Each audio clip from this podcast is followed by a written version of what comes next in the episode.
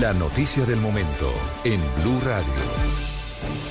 A las 10 de la mañana, 47 minutos, les habíamos dicho que estábamos pendientes del proceso de liberación del papá del jugador de fútbol colombiano Luis Díaz, Lucho Díaz, el papá conocido como Mane Díaz, Ricardo Espina, ya finalmente se materializó la liberación eh, del papá del jugador de fútbol. Sí, hola Camila, buenos días. Sí, señora, ya está en poder de la Comisión Humanitaria integrada por Naciones Unidas y la Iglesia Católica. Monseñor Héctor Fabio Henao y el obispo de Riohacha, en compañía de Raúl Rosende, el segundo al mando de la ONU en Colombia, acaban de recibir en las estribaciones de la serranía del Perijá a don Luis Manuel Díaz, al papá de Lucho Díaz, eh, luego de un trayecto largo, difícil, eh, luego de tres intentos de aterrizaje, pudieron llegar al sitio exacto en el que se encontraba secuestrado hace 12 días el papá de Lucho Díaz y finalmente hace instantes, Camila, se ha oficializado que ha sido entregado a la comisión, ya está en libertad, esa es la gran noticia que podemos compartir con todos los amigos de Blue Radio, el papá de Luis Díaz. En minutos empieza el regreso del helicóptero,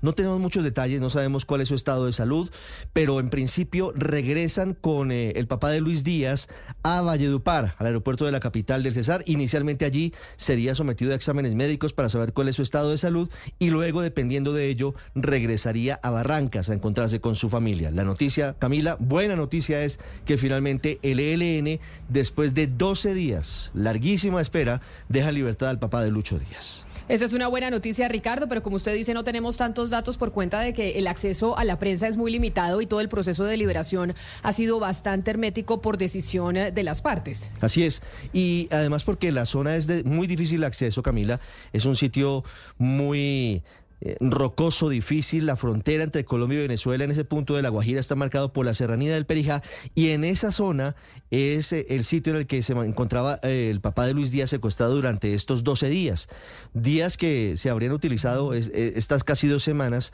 por parte del ELN, no solamente para ganar tiempo, no solamente para ganar una triste exposición mediática en todo el mundo como los responsables del secuestro del papá de una de las figuras del fútbol colombiano, sino además porque informaciones de inteligencia señalan que el ELN habría aprovechado el repliegue de los militares para el movimiento de insumos y de otro tipo de elementos para la fabricación de cocaína en la serranía del Perijá. Recuerde que es una zona fronteriza y entre Colombia y Venezuela, aprovechando que no había presencia de fuerza pública por la posible liberación del papá de Luis Díaz, estaban en eso, aprovechando de manera, por supuesto, ilegal el ELN, el secuestro de Luis Díaz, para cometer otros delitos que son investigados por las autoridades. La buena noticia, Camila, en medio de todo esto que vendrá luego, vendrá el análisis de cuál debe ser el efecto de la mesa de negociaciones y demás, es que el papá de Luis Díaz ya se encuentra en libertad y en minutos estará llegando a la ciudad de Valledupar.